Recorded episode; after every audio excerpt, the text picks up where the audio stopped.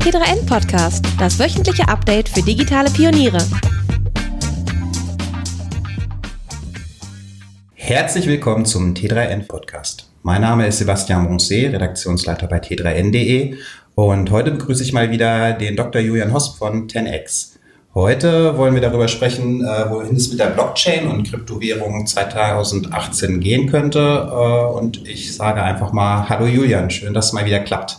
Sebastian, freut mich immer, wenn wir ein bisschen quatschen dürfen. Ja. Sehr gut. Äh, ich würde einmal ganz gerne was vorweg schicken, bevor wir ins Thema einsteigen. Äh, und zwar ist ja ab dem 25. Mai 2018 äh, der Stichtag äh, für das Inkrafttreten der Datenschutzgrundverordnung. Ähm, die hat weitreichende Folgen für alle Unternehmen und Freelancer, die ihr Geld im Netz verdienen. Äh, vereinfacht müssen Unternehmen einer erhöhten Dokumentationspflicht äh, nachkommen. Und wer den Auflagen nicht nachkommt, äh, riskiert äh, sehr hohe Bußgelder. Damit ihr keine bösen Überraschungen erlebt, haben wir bei T3N mit einem IT-Rechtsanwalt und Datenschutz-Sachverständigen einen Ratgeber im PDF-Format erstellt, äh, der euch auf 73 äh, Seiten äh, erklärt, was ihr alles zum Thema DSGVO wissen müsst. Das Ganze zum Preis von 99 Euro. Und äh, den Link dazu findet ihr exklusiv unter t3n.me slash DSGVO. So, Julian. Äh, du bist ja ein bekanntes Gesicht äh, im Blockchain-Bereich mittlerweile, gehörst zu den alten Hasen. Vielleicht magst du dich trotzdem einmal ganz kurz für alle Zuhörer vorstellen, die noch nicht über dich gestolpert sind. Äh, sehr gerne. Also ich bin der Julian, komme ursprünglich aus Innsbruck in Österreich, habe eine komplett andere Vergangenheit. Ich war zehn Jahre lang Profi-Kitesurfer. Danach äh, habe ich Medizin studiert, habe dann als Unfallchirurg kurz gearbeitet und habe dann 2014, also jetzt knapp vier Jahre her, das allererste Mal durch einen Freund, den ich durch einen Zufall in Bangkok kennengelernt habe, den Tobi von Blockchain, Kryptowährungen und so weiter gehört und äh, das hat mich, also das allererste Mal war 2011, aber das war, das, habe ich das Ganze eher ein bisschen als Abzocke und Scam abgestempelt. Aber es war dann wirklich so 2014, dass mich das Ganze ein bisschen mehr fasziniert hat und dass ich da wirklich äh, mich reingefuchst habe. Ich habe dann sogar Professoren in Deutschland angeschrieben wegen Kryptographie, Unterlagen, ob ich das ein bisschen lernen kann und, äh, und äh, Entwicklung und das hat mich halt alles voll interessiert. Und wir haben dann 2015 hat Tobi, also den Freund, was ich damals kennengelernt habe, Paul und ich eine Firma gegründet hier in Singapur, ähm, die heißt Zenex und da geht es darum, dass wir über eine Debitkarte Kryptowährungen ausgeben können. Also unter anderem ist natürlich noch viele andere Sachen, aber das ist also hauptsächlich. Und ich habe dann auch damals 2015 so angefangen, damals war das nur so kleine Anfänge, eben Leute, ich sage das mal, Krypto-fit zu machen, also fit in Krypto und mittlerweile, jetzt gerade 2017, ist das Ganze dann sehr explodiert, weil einfach so viele Leute in den Bereich halt reinkommen sind. Genau. Genau. Und äh, ich bin halt jemand, der vor allem darauf pocht, dass man so gut es halt geht, rational an das Thema rangeht, nicht irgendwie dieses schnell reich werden irgendwie im Vordergrund hat, sondern wirklich diese Langfristigkeit und Nachhaltigkeit. Und das ist mir, glaube ich, immer sehr wichtig. Sehr gut. Das ist ja auch genau der Plan, äh, den wir heute mit unserem Podcast und unserem Gespräch verfolgen. Ähm, es ist ja tatsächlich häufig so, dass die Blockchain äh, so ein bisschen mit dem frühen Internet der 90er Jahre verglichen wird. Äh, war ja in den 90ern so, dass eigentlich kaum jemand verstanden hat, welche Auswirkungen das, das Internet wirklich auf alle unsere Lebensbereiche haben würde. Äh, trotzdem war es damals so, äh, dass immer mehr Unternehmen auch irgendwas mit Internet machen wollten. Ähm, das ist heute ja ganz ähnlich. Auch heute hat ja fast jeder zumindest schon mal von Bitcoin oder der Blockchain als Technologie gehört. Ähm, aber nur wenige wissen, was wirklich dahinter steckt. Äh, und auch heute ja, nutzen Unternehmen diesen Begriff Blockchain ja auch als, als mächtigen Marketingbegriff. Äh, genau wie, wie damals äh, jeder was mit Internet machen wollte, hat man das Gefühl, heute äh, will jede Firma irgendwas mit äh, Blockchain machen. Ähm, fest steht auf jeden Fall, dass die Technologie spannende Möglichkeiten äh, sowohl für Unternehmen als natürlich auch äh, für Privatinvestoren bietet, die ja in ICOs investieren oder Kryptowährungen kaufen und auf hohe Kursgewinne spekulieren. Fest steht aber sicherlich auch, äh, dass äh, Investitionen äh, in dem Bereich ein sehr hohes Risiko bis zum Totalverlust mitbringen. Und äh, ja, die Blockchain ist sicherlich auch kein Heilmittel für, für jeden Anwendungsfall und jedes Unternehmen. Ähm, die Frage ist also so ein bisschen, äh, ob der Blockchain-Boom sein Zenit schon überschritten hat oder stehen wir erst am Anfang? Was meinst du, Julian? Also ich glaube, dass wir definitiv am Anfang gerade noch stehen. Aber ich glaube auch, dass wenn wir jetzt zum Beispiel das mit dem Internet vergleichen, dass wir noch vor der Dotcom-Bubble sind. Also dass wir vor, dass wir noch in den 90er Jahren sozusagen sind. Das heißt, ich glaube, wir werden wir werden dieses große Ausfiltern von einem Großteil der Coins, Großteil der Unternehmen, Großteil der Popularität nochmal richtig erleben und erst dann wird fundamental das Ganze ähm, wahrscheinlich so richtig nach oben steigen, weil du hast es, glaube ich, eh zur Zeit, also das ist voll richtig ähm, ja, angesprochen. Es gibt einfach zur einfach viel zu viel Hype und, und, und, und viel zu viel heiß und es ist eigentlich noch sehr, sehr, sehr wenig Substanz dahinter. Hm. Das heißt, du gehst auch davon aus, dass der, dass der große Crash, das große Platzen der Blase uns tatsächlich äh, noch bevorsteht. Also glaube ich auf jeden Fall. Ich, die Frage wird dann einfach sein, von wo nach wohin kommt dieses Platzen, äh, beziehungsweise es ist auch, es reicht ja auch, dass es einfach mal längerfristig, also die Leute glauben immer, dass ein, ein Kryptowinter, ich bezeichne ihn mal als Kryptowinter, dass ein Kryptowinter unbedingt jetzt, keine Ahnung, minus 95 Prozent sein muss. Aber das muss es gar nicht sein, sondern ein Kryptowinter reicht auch, wenn zum Beispiel über ein Jahr lang ähm, die Kurse ganz, ganz leicht jeden Tag nur fallen. Also wenn ich jetzt zum Beispiel hergehe und sage, ich habe jetzt Kurse, die jetzt zum Beispiel, ich glaube jetzt nicht, dass wir das 2018 erleben, aber jetzt äh, sagen wir mal, wir haben ein Jahr, wo es einfach ein Jahr lang nur nach unten geht. Hm. Es muss nicht irgendwie jetzt minus 90 oder 95 Prozent sein, sondern es reicht ja auch mal ja nur, also minus 60 Prozent, das ist ja auch viel. Aber wenn das über den Lauf der Zeit so langsam runtergeht, immer wieder so Höppler runter und dann immer wieder weiter, das zieht dem ganzen Markt total die Luft raus. Mhm. Und das würde auch reichen. Also ich, ich glaube aber, dass das auf jeden Fall noch kommen muss. Das ist einfach eine, eine Definition von wie Märkte, also ich glaube so, entweder wir sehen diese Bubble nie, dann wird aber Blockchain sich nie durchsetzen. Und das glaube ich nicht. Und deswegen glaube ich, muss das Gegenteil passieren, dass einmal so noch richtig alles rausgezogen wird. Mhm. Und dann also dieses Durchstarten kommt. Ein ganz interessanter Aspekt, den du angesprochen hast, ist ja wirklich, äh, dass es einen Großteil unterschiedlichster Kryptowährungen und äh, Kryptotoken mittlerweile gibt. Äh, und natürlich wird das ähnlich laufen wie, in den 90er Jahren mit der Dotcom-Bubble. Da gab es ja auch wirklich sehr, sehr viele Unternehmen, die in dem Bereich sehr schnell sehr viel Geld eingesammelt haben. Die wenigsten davon kennen wir heute noch. Aber es gibt natürlich auch wirklich Unternehmen wie, wie ein Amazon oder ein Google, die ja auch mehr oder weniger in diesen Zeiten äh, begonnen haben, die heute überhaupt nicht mehr wegzudenken sind aus, aus der Welt. Äh, ich frage mich so ein bisschen, ich glaube, das letzte Mal, als wir gesprochen haben, ähm, gab es so knapp 1000, 1200 unterschiedliche Kryptowährungen. Ich habe das gar nicht verfolgt jetzt die letzten äh, Monate. Wo stehen wir denn da jetzt mittlerweile? Es sind ja viele neue auch dazugekommen noch.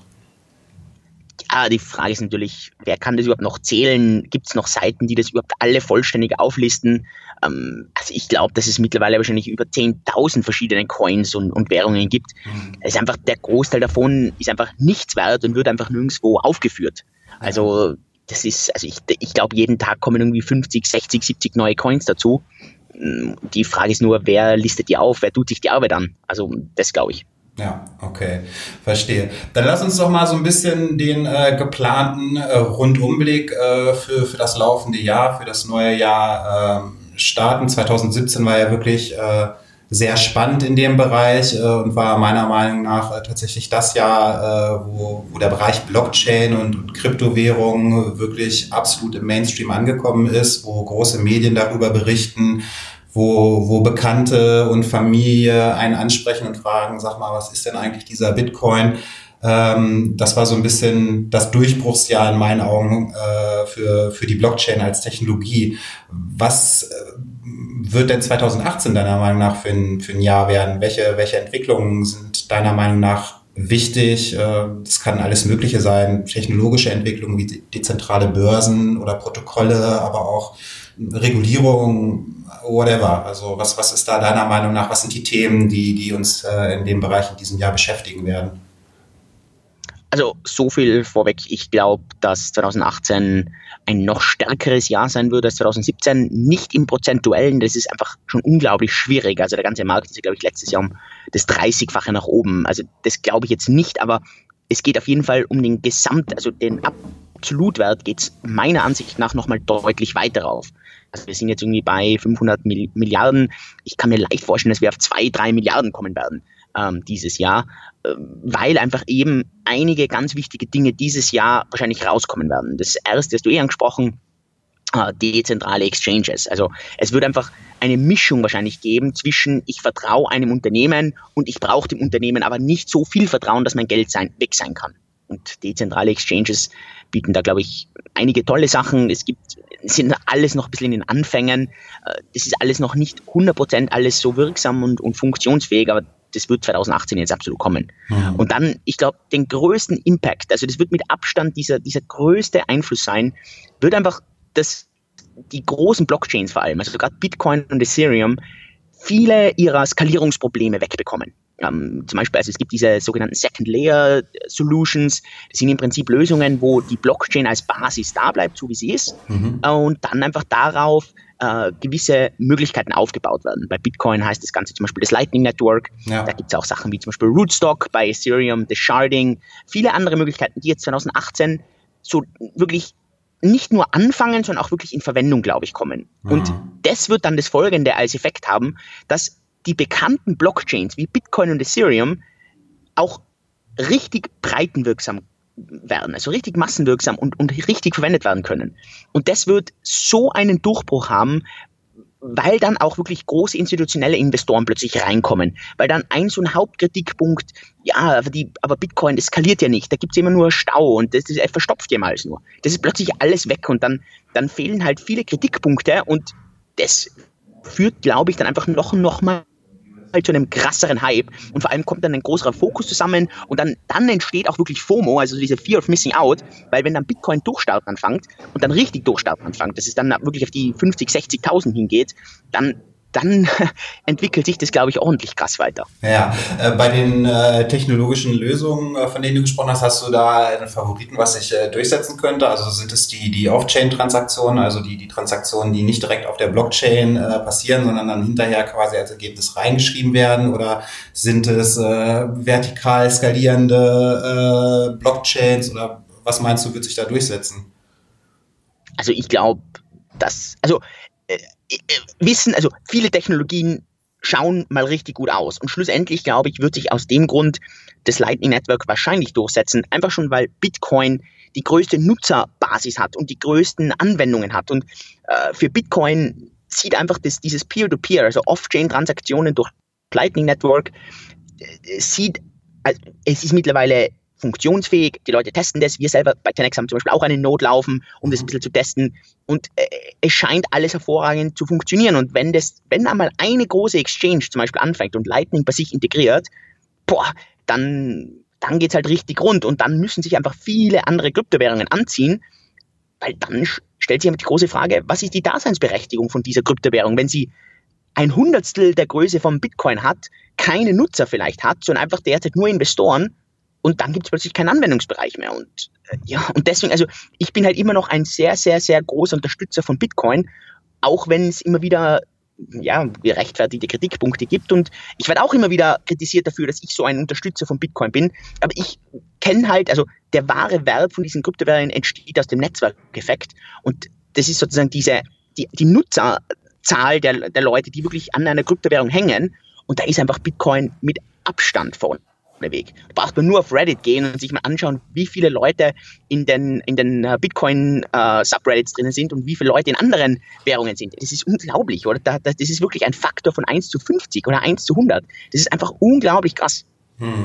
Äh, Gibt es denn da tatsächlich äh, verlässliche Zahlen? Weil ich hätte jetzt äh, gedacht, dass äh, Bitcoin da gar nicht so weit die Nase vorne hat, sondern dass äh, zum Beispiel oder insbesondere äh, eine Blockchain wie, wie Ethereum äh, da durchaus gut mithalten kann, weil ja einfach die, die Anwendungsfälle oder die Dinge, die man mit dieser Blockchain anstellen kann, äh, Stichwort äh, dApps und, und, und ICOs vor allem, äh, hätte ich jetzt, äh, wäre ich jetzt davon ausgegangen, dass da die Nutzerbasis äh, sehr ähnlich ist. Wirst du sicher recht haben, weiß ich jetzt nicht im Vergleich. Also ich, also Leute fragen mich auch immer, die sagen mal, Julian, äh, was soll ich, in was soll ich investieren, oder? Und äh, es gibt, eine, es hat einen Grund, warum die Statistik einfach ganz klar sagt, dass wenn du einen Split von 50-50 circa machst, Bitcoin, Ethereum, äh, dass du dann mit, ein, mit einem geringsten Risiko, das ist jetzt unter Anführungszeichen, weil Kryptowährungen per Definition ja. schon mal ein großes Risiko haben, aber mit dem relativ geringsten Risiko unglaublich hohe Renditen erzielst. Also alleine wer letztes Jahr Bitcoin und Ethereum gesplittet hat, hat, glaube ich, eine Ver-50-fachung oder eine Ver-55-fachung gehabt. Mhm. Und das Ganze mit ja, dem relativ geringsten Risiko. Das heißt, wer das ganze letzte Jahr dabei war, 1.1. bis 31.12. und nicht Minimum eine ver 55-fachung gemacht hat, hat was falsch gemacht. Ja. Und äh, das ist natürlich krass als Aussage und ich bin gespannt, wie es heuer, wie es heuer weitergeht, denn es sind ja viele Leute, die dann sagen, ja, das ist die Zeiten sind vorbei, wo das passiert. Und ich glaube immer, dass genau das Gegenteil passiert. Es wird sogar noch krasser werden, hm. weil eigentlich in diesen Systemen meistens so ein Winner-Takes-it-all-Prinzip schon da ist, dass eben in den gewissen Untergruppen, also man weiß ja noch nicht genau, wie sich das ganze Blockchain-System aufspalten wird, aber dass in den Untergruppen wahrscheinlich die Liquidität, also damit das Geld, eher in einen Spieler reingehen wird. Ja, Okay. Ähm, du hattest eben auch nochmal ganz kurz die institutionellen äh, Anleger äh, und Großinvestoren angesprochen. Äh, da haben wir ja äh, zum Ende des vergangenen Jahres auch äh, erste zaghafte Versuche gesehen. Äh, die ersten Bitcoin-Futures wurden aufgelegt. die aktuellen Kursverluste seit Jahresbeginn oder seit, seit Dezember ja eigentlich schon fast führen äh, viele oftmals so ein bisschen auf, auf das Auslaufen der ersten Futures zurück und äh, darauf, dass da wirklich institutionelle äh, Anleger auf ähm, ja, fallende Preise gesetzt haben. Wie siehst du denn diese, diese aktuelle Kursentwicklung an den Märkten?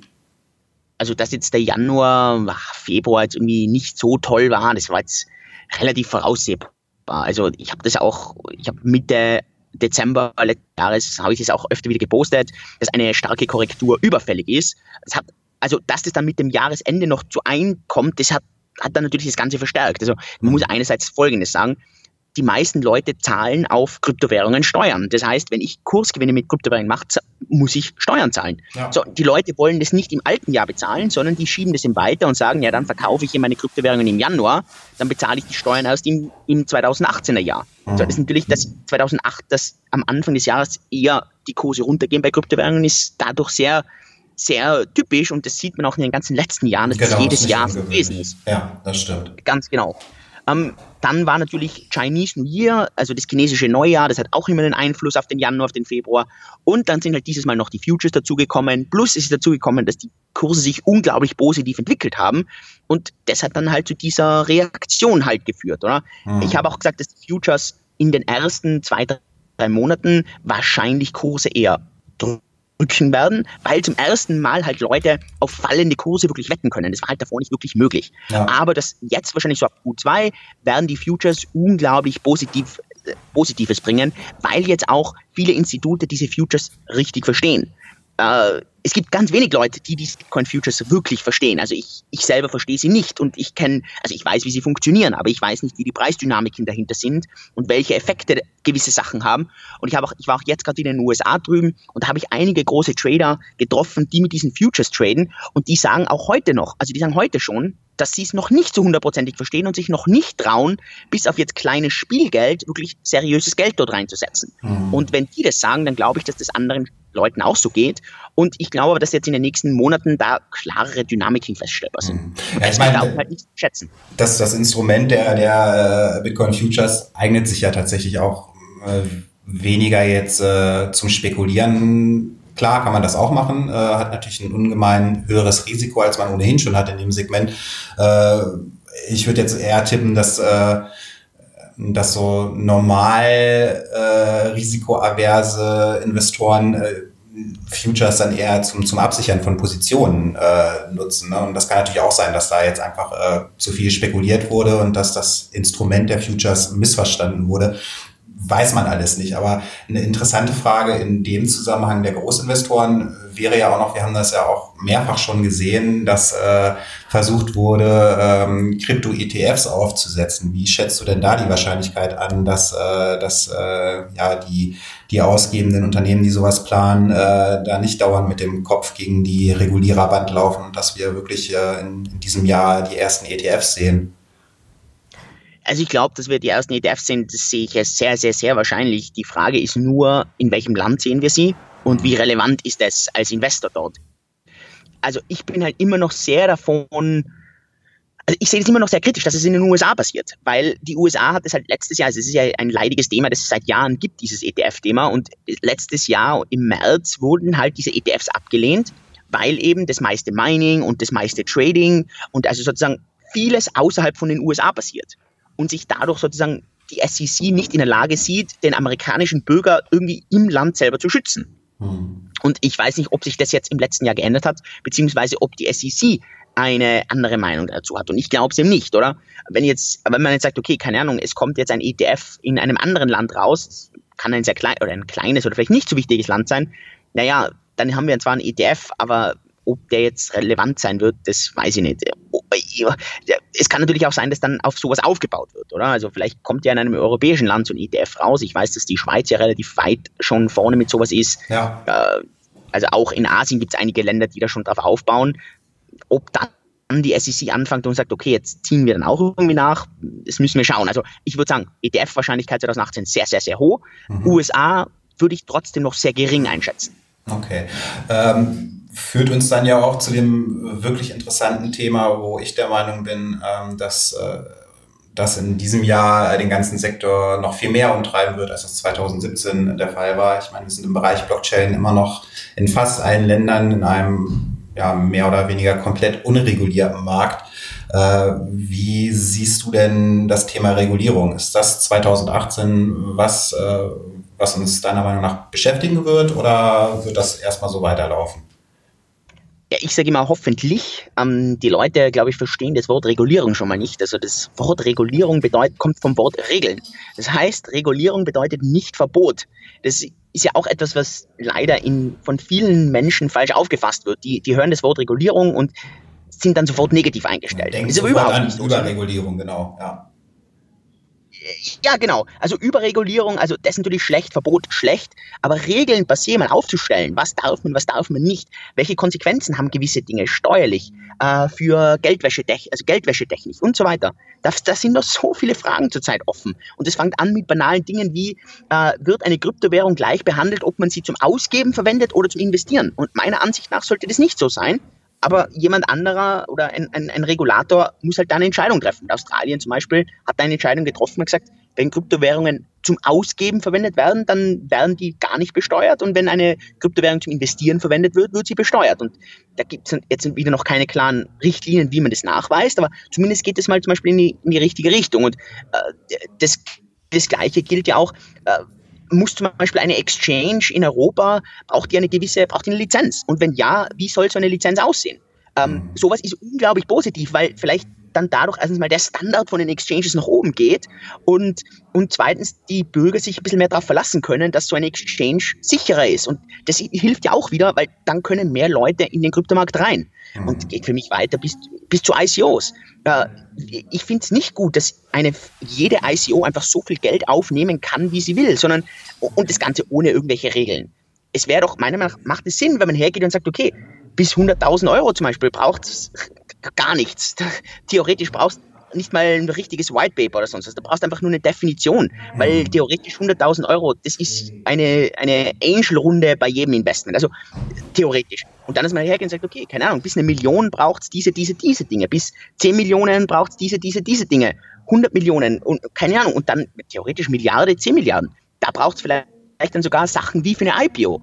Und, und, und sowas reglementiert würde einfach bedeuten, dass es für viele Firmen weltweit viel einfacher ist, zum Beispiel eine ICO zu machen und für Investoren, ich sage nicht 100% sicher, aber deutlich sicherer ist, bei solchen ICOs mitzumachen, weil doch für gewisse Volumina gewisse Recherchen halt getätigt werden oder gewisse Sachen, dass man bei der, bei der BaFin zum Beispiel eine Lizenz zahlen muss oder eine Lizenz kaufen muss und die Lizenz kann man nur durch gewisse Sachen wirklich bekommen. Mhm. Es wären halt, also was halt bei jeder Regulierung immer passiert ist, dass die Leute zuerst Panik bekommen, dann knackt der Markt, Marktkurs ein und danach erkennen die Leute erst, hey, das ist ja eigentlich richtig gut. Man hat das mhm. so richtig schön gesehen, das ist jetzt knapp ein Jahr her mit Japan, wo Japan dann plötzlich auch hergegangen ist und das Ganze richtig reglementiert hat. Naja, zuerst der Markt voll panisch worden und danach ist die ist, ist voll abgegangen und das war so wirklich so ein bisschen so der Startschuss auch letztes Jahr, wie Japan dann hergegangen ist und das Ganze reglementiert hat. Und ich glaube auch, wenn jetzt heuer ein Land oder eine, eine größere Nation hergeht und sagt, hey, das sind, wir setzen jetzt Regeln auf, das sind gute Regeln, ja klar, da zuerst immer kleine Panik, aber danach kennen die Leute, hey, wow, das ist ja richtig gut eigentlich für den Markt. Hm, ich glaube, das ist ein ganz, das ist, glaube ich, ein ganz wichtiger Punkt äh, oder zwei ganz wichtige Punkte, dass äh, das richtige Maß an Regulierung äh, natürlich Sicherheit gibt, äh, sowohl äh, ja, genau, sowohl Investoren als auch, auch Unternehmen, die ja ebenfalls auch eine gewisse Handlungssicherheit brauchen. Wenn die nicht genau wissen, ja, wie müssen wir jetzt eigentlich unsere Gewinne versteuern oder wie müssen wir diese, diese Kapitalisierung versteuern, äh, wie, wie kommen wir äh, an irgendwelche Lizenzen oder was auch immer. Wenn man da die, die richtige Regulierung hat oder zumindest eine Grundregulierung, äh, ist das natürlich hilfreich äh, und äh, verkehrt sich dann natürlich auch immer, weil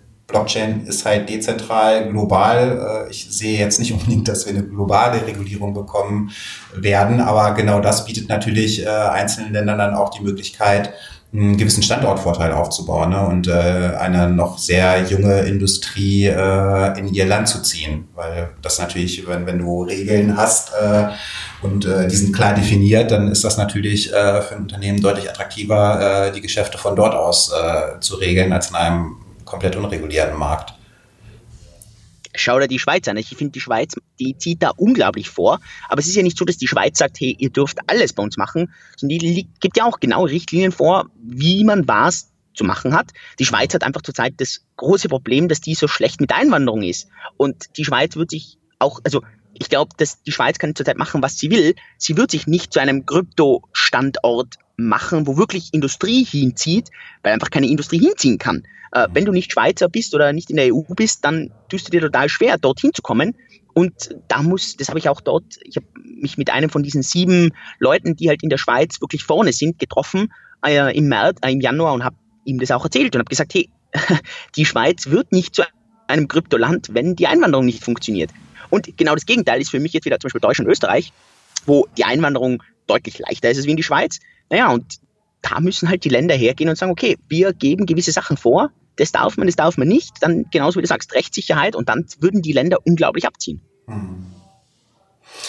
Also wird sich da äh, in noch mehr Ländern als der Schweiz in diesem Jahr deiner Meinung nach was tun und wir werden ein bisschen klarer definierte Regeln bekommen für den Bereich Blockchain.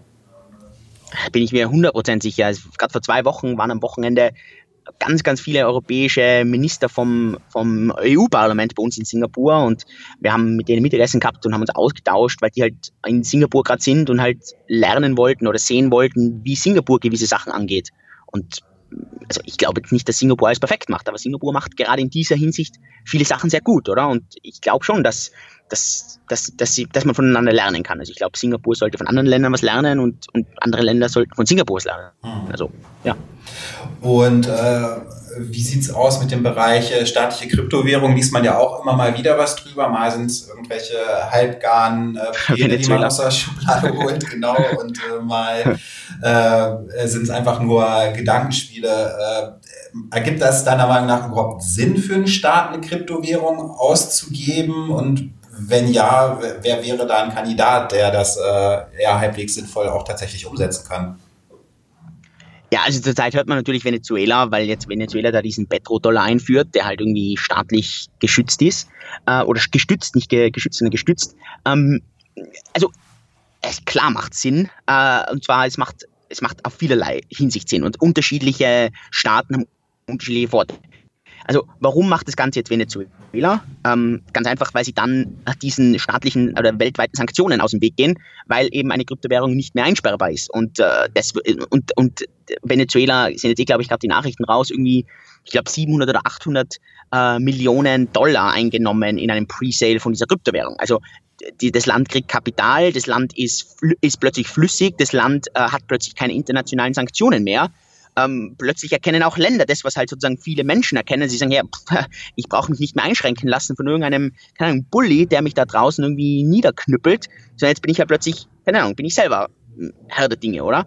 Mhm. Ähm, also das ist mal das eine. Ähm, das andere ist, wenn du jetzt sagst, ich war auch in Australien in den letzten Jahren, Australien ist meiner Meinung nach auch so richtig so an der, an der Vorderfront äh, von, jetzt sage ich mal, wirklich Ländern, die jetzt eigentlich se jetzt nicht irgendwie glaubst, ja, die brauchen jetzt eine Kryptowährung. Aber der Grund, warum zum Beispiel Australien über eine Kryptowährung nachdenkt, ist, dass die halt einfach diese ganze Fintech-Industrie, dass sie der das ermöglichen, viel leichter in dies, auf diesen Geld, also in, dies, in das Geldsystem den Zugang zu finden. Es ist einfach unglaublich schwierig, mit dem traditionellen Fiat-System irgendwie rumzuarbeiten. Es sind so veraltete Dinosaurier-Technologien, und, und, und du kannst jetzt einfach hergehen und sagen, hey, alle Banken brauchen jetzt irgendwie ein neues System, weil das würde diese Banken komplett out of business für die nächsten fünf Jahre setzen. Das heißt, jetzt muss man hergehen und sagen, okay, man arbeitet an einem Parallelsystem und hofft halt dann, dass Schritt für Schritt eben diese Banken rüber wechseln. Und da kommt halt sozusagen dieses Kryptogeld dann halt her. Und ich glaube schon, also ich, es hat unglaubliche Möglichkeiten für, für Länder und ich glaube, dass immer mehr Länder das jetzt verstehen. Ich glaube, die große Frage ist halt einfach, wie sieht so eine zentrale Kryptowährung aus? Was sind die Regeln? Wer hat welche Kontrolle? Das ist, glaube ich, die größere Frage. Und da wiederum, keiner weiß es. Es gibt einfach zu wenig Testfälle. Ja. Aber genau in diese Richtung wird es halt jetzt gehen. Und 2018 werden wir sicher mehr Länder noch sehen. Okay. Gut. Hast du sonst noch irgendwelche Trends oder heißen Tipps für 2018, wo du der Meinung bist, äh, das wird was sein, äh, was einen großen Impact haben wird? Ich glaube halt, dass wir einerseits legitime ICOs sehen werden. Ähm, ich, man, man braucht sich nur Telegram anschauen. Telegram hat announced, dass sie 850 Millionen im Presale bekommen haben und ich glaube, dass viele von diesen Firmen jetzt nachziehen werden. Äh, man braucht sich nur vorstellen, wenn, eine, wenn ein Unternehmen, das jeder kennt, das, das jeder nutzt, ähm, das jetzt aber vielleicht noch nicht an der Börse gehandelt ist, aber weil das halt ein Startup ist und schon relativ gut unterwegs ist, hey, wenn die hergehen und sagen, hey, wir machen eine ICO, Airbnb zum Beispiel, eine Firma, die weltweit agiert. Was ist, wenn die hergehen und sagen, wir machen eine ICO für 5 Milliarden Dollar? Mhm. Äh, also, und, und, das Ganze ist legitim. Dann, dann sind plötzlich ganz, ganz, ganz viele Leute weltweit, die sagen, boah, hey, an Airbnb mit partizipieren, boah, ja, das, das würde ich schon gerne machen, das finde ich cool, da will ich dabei sein. Ja, da ist naja, aber natürlich so ein bisschen die Frage, ähm, also ich sehe so ein bisschen die Tendenz in den letzten Monaten, äh, die weggeht wirklich von diesen öffentlichen ICOs und eine starke Tendenz gerade bei etablierten Unternehmen, ähm, dass da halt über Pre-Sales äh, der ICO mehr oder weniger hinter verschlossenen Türen im Vorfeld äh, schon abläuft und dann äh, ganz am Ende nochmal irgendwie ein kleiner Teil äh, Token auf die Masse losgelassen wird, aber die eigentliche Kapitalisierung äh, findet dann äh, doch wieder sehr exklusiv statt, äh, wie, wie bei einem IPO, wo wir eigentlich herkommen in dem Bereich. Ja, ich meine, das hat da sicher auch mit dem Arbeitsaufwand zu tun. Ich meine, es ist viel leichter, wenn ich jetzt die großen Spiele eh schon kennen und ich glaube bei Telegram waren es 81 Leute, die diese 750 Milliarden oder ja. 58 Milliarden, ich weiß nicht genaue Zahl, ähm, also es waren wenig Leute für eine große Summe. Es ist halt einfach weniger Arbeit. Also ich weiß es ja von uns selber. Wir haben im, im Juni eine ICO mit 80 Millionen gehabt. Ich meine, das waren drei Monate, also echt danach, ich war kurz vom Nervenzusammenbruch, oder? Und, und es waren jetzt 80 Millionen, oder? Und, und einfach der ganze Stress mit der ganzen Community und die ganzen Fragen und, und das ist einfach, du hast einfach mit so vielen Leuten zu tun und man darf natürlich eins auch nicht vergessen, äh, es sind halt dann viele Leute, die einfach über ihre eigenen Limits hinaus investieren und sagen, die, die, die sehen das halt als Glücksritter, als Lotto-Ticket und mhm. die gehen halt dann ganz anders mit irgendwelchen, mit irgendwelchen Dingen um und die sind halt dann sofort, die, die eben super schnell dann emotional werden, kritisch werden und da gehen halt dann wahrscheinlich viele Firmen her und sagen, ey, pff, ich will mich mit dem gar nicht rumtun. Äh, ich nehme jetzt 81 Leute, die haben eh alle milliardenschwere Fonds, äh, die investieren 5% bei uns rein, die, die gehen dann das ganz anders ran. Das ist professionell. Da gibt es dann keine, keinen Shitstorm auf Facebook oder einen Shitstorm auf Twitter, mhm. äh, sondern da wird halt dann äh, ein Telefonat gemacht und dann schreiten sich halt im Telefonat zusammen. Aber es ist halt dann nicht irgendwie, dass ich jetzt mit der, mit der Öffentlichkeit mich sozusagen rumstreiten muss, oder? Und, mhm. und dann geht man, und klar, und ich verstehe das dann auch, oder? Ähm, ich finde es trotzdem immer wichtig, dass trotzdem diese ICOs einen Teil von, von dem Token, die sie verkaufen, zumindest wirklich für, ja, für den Otto-Normalverbraucher, der halt, keine Ahnung, 50 Euro investieren will, ähm, anbieten. Und ich glaube schon, dass das zumindest Telegram auch macht. Ja, also haben sie sich ja noch nicht zu geäußert, soweit ich weiß, aber wäre auf jeden Fall dumm, das nicht zu tun, genau. weil dann würde man ja so die komplette Grundphilosophie der Blockchain ad absurdum führen. Ne? Genau, äh, vollkommen. Und, und du, du, du holst dir halt sozusagen auch wirklich, wenn du es gut machst, holst du dir natürlich eine, eine Menge Fans rein. Also ja. du holst dir, kannst dir dann natürlich zehntausende Leute reinholen, die sich halt wirklich, die, die zu deinen Aposteln praktisch werden, weil die natürlich Interesse haben, dass das Ganze genau. gut weiterläuft. Ja. Okay, dann würde ich dich äh, gern abschließend äh, ganz kurz zu fünf, äh, fünf Kryptowährungen befragen und äh, von dir einfach wissen, ob du für jede einzelne äh, fürs laufende Jahr, also 2018, eher bullish oder eher bear, äh, bearish eingestellt bist und halt auch eine kurze Erklärung. Also das Ganze soll natürlich nicht als Anlage, Können wir äh, Investment, äh, Anlagetipp äh, verstanden werden, aber einfach so, wie, wie du den Markt so ein bisschen einschätzt. Und da äh, konzentrieren Klar. wir uns natürlich auf ein paar bekanntere. Fangen gerne mit dem Big Daddy an. Äh, wie siehst du den Bitcoin 2018? Also ich habe ja letztes Jahr die Prognose abgegeben, dass Bitcoin dieses Jahr die 5000 sehen wird und die 50.000. Äh, die 5000 haben wir jetzt meiner Meinung nach gesehen. Also wir waren zwar nur bei 5800, aber das zählt für mich trotzdem. Von dem her, ich bin sehr bullisch eingestellt für Bitcoin. Ich glaube, dass wir definitiv die 50.000 dieses Jahr sehen werden, aufgrund von den ganzen Technologie-Updates, die kommen werden. Und Bitcoin wird den Vorsprung deutlich ausbauen, glaube ich. Okay. Und wie sieht es mit Ethereum aus? Sehe ich genau ähnlich, ähm, wobei ich jetzt nicht glaube, dass Ethereum diesen Durchbruch haben wird wie Bitcoin, weil einfach bei Ethereum, ich glaube, noch zu wenig technische Neuerungen jetzt reinkommen. Mhm. Ähm, das wäre jetzt natürlich absolute Überraschung. Angenommen, das Sharding funktioniert, angenommen, Casper, also der Proof of Stake, kommt rein, ja. dann muss sich komplett revidieren und dann schießt Ethereum wahrscheinlich locker auch auf die 10.000 hoch. Also da kann es da kann's richtig abgehen. Aber sonst sehe ich jetzt vielleicht bei Ethereum dieses Jahr so die 2.000 bis 3.000. Okay, also, also jetzt sind wir zurzeit, also sagen wir jetzt Ethereum bei 1000 circa, jetzt äh, Ende Februar. Ähm, also ich sage mal die 2.000 bis 3.000. Auch wenn jetzt nicht irgendwie eine technische Neuerung da ist, sehe ich trotzdem bei Ethereum absolut drin. Also auch bullish. Äh, ähnlicher Vertreter vom, vom Konzept und den Anwendungsfällen. Ähm, wo siehst du Neo 2018 oder hast du dazu überhaupt eine Meinung?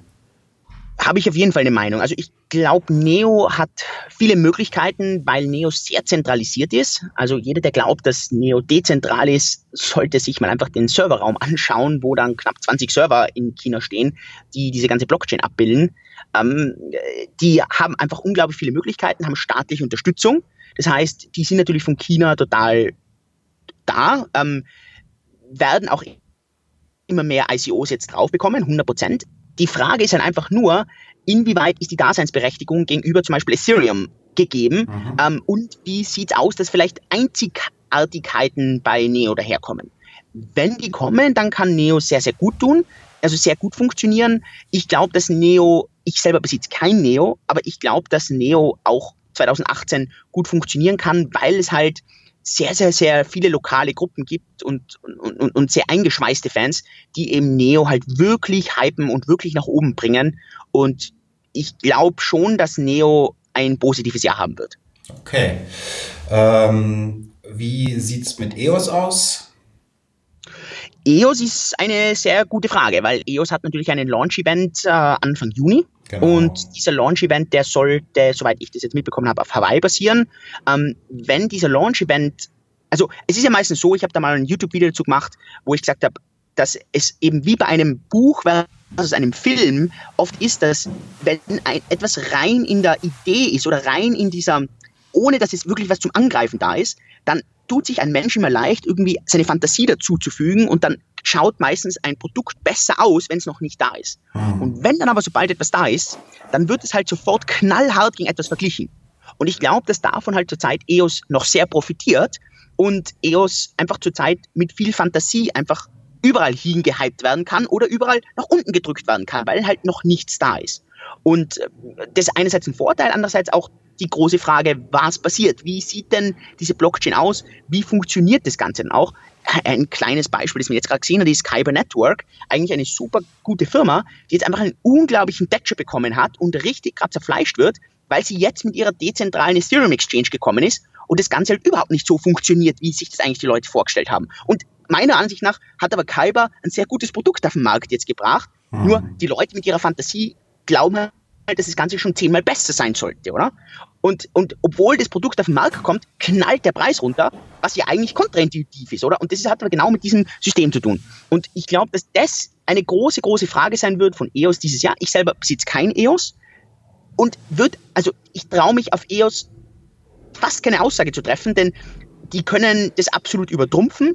Vom Bauchgefühl würde ich eher sagen, dass wahrscheinlich EOS nicht outperformen wird im Vergleich zu den anderen, weil sie eben ein Produkt auf den Markt bringen. Und das eben aus der von mir zuvor erwähnten Erklärung eher schlecht wahrscheinlich für den Coin sein wird. Okay. Ähm, außer wenn die hergehen, und das, das ist eben für mich die kleinere Wahrscheinlichkeit, und die unglaublich eine geile Show abliefern und das Ding, das Produkt überzeugt und dann, das sehe ich halt mit einer kleineren Wahrscheinlichkeit. Das okay. ist jetzt eine wirklich reine persönliche Meinung, die ich da jetzt erkläre, Ähm, ich kann komplett falsch bei diesem, äh, bei dem auch liegen. Okay, aber verhalten bearish würde ich, würde ich das mal deuten. Äh, ja, aber sehr neutral. Also, ja, genau. genau. Also ich glaube, dass generell die Währungen heuer also ich glaube, dass keine von diesen Währungen, die du jetzt erwähnt hast, ein schlechtes Jahr haben werden, weil einfach der ganze Markt nach oben kommt und dadurch äh, eine, eine steigende Tide nimmt alle Schiffe mit, oder? Und ich glaube, dass genau davon alle Coins profitieren werden. Ähm, aber ich glaube, dass EOS eher zu den neutraleren gehört oder vielleicht eines dieser Coins, die vielleicht nicht so eine gute Performance abliefern werden im Vergleich okay. zu anderen. Vielleicht noch als kleiner Hinweis für EOS, äh, wer da Token besitzt, der sollte die auf jeden Fall auch vor diesem Launch-Event äh, nochmal gesondert registrieren. Die werden da nämlich meines Wissens nach umgetauscht äh, und wer genau. seine Adresse nicht registriert hat, äh, der geht dann leer aus, ähm, als, als kleiner Hinweis. Ähm, dann fehlt uns äh, nur noch einer im Bunde der fünf. Äh, da habe ich mir rausgesucht das 0x-Protokoll ZRX. Hast du dazu eine Meinung? Ähm, da habe ich jetzt zu wenig Einsicht, als wie das ich dir herging, her sagen kann und sagen kann, ähm, warum ich in eine Richtung denn dir und andere. Ich kenne das Team nicht. Ähm, ich kenne bei allen anderen, kenne ich die Teams, kenne ich wirklich. Ähm, ich kenne das Team nicht und bei mir ist Team immer ganz, ganz, ganz wichtig. Ich kenne mich zu wenig mit den, mit irgendwelchen Daten oder Fakten bei denen aus, dass ich jetzt irgendwie hergehen kann und sagen kann, ähm, was jetzt meine Meinung ist. Mhm. Was ist denn deine Meinung, wenn du den Coin jetzt fragst? Also du hast wahrscheinlich dir ein bisschen angeschaut. Was ist deine, deine Meinung? Ja, ich habe mir den äh, Coin in erster Linie rausgesucht, ähm, weil ich halt auch der Meinung bin, dass 2018 für, für die zentrale Börse ein ganz wichtiges Jahr sein wird. Mhm. Und das ist natürlich ein Protokoll, äh, das äh, bei vielen der Player entweder schon in der Anwendung ist oder in Erwägung gezogen wird. Ähm, und ich finde prinzipiell einfach so, so Infrastruktur-Token interessant. Also ich könnte jetzt auch nicht sagen, mhm. äh, ob das 2018 äh, auf ZRX äh, abgehen wird oder abstürzen wird. Ähm, aber ich finde es ein, ein hochinteressantes Projekt in jedem Fall. Also ich glaube, wie gesagt, also ich glaube, dass alle dezentralisierten Exchanges oder Projekte, die daran arbeiten, sehr interessant sein können. Wie gesagt, ich kenne jetzt also ich kenne das Team halt auch zu wenig und ich kenne mir jetzt auch zu wenig aus, dass ich weiß, Zahlen, Daten, Fakten.